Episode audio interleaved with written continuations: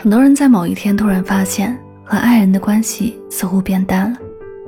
也许你们并没有什么矛盾，只是心照不宣的不再分享生活小事。当彼此的回应越来越少，开启一个话题也越来越困难。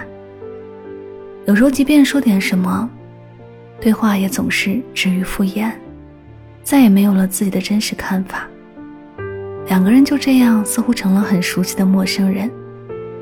坐下来谈，会发现更大的裂痕；避而不谈，则是让裂痕暗中生长。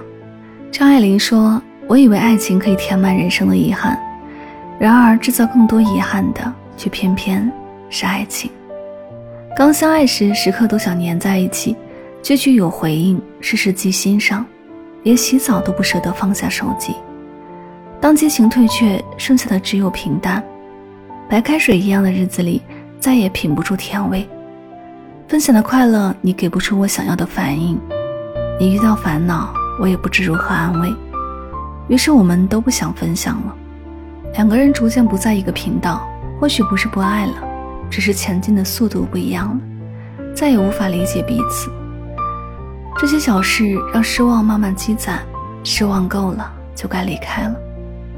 王尔德说：“爱自己是一个人浪漫一生的开端。”爱情从来不是单方面付出，如果对方不在意，那就不必执着于这段关系了。与其事事为对方着想，事事为对方担心，不如把时间精力花在自己身上。往事无可回头，岁月终将如烟，从此走自己的路，渡自己的河。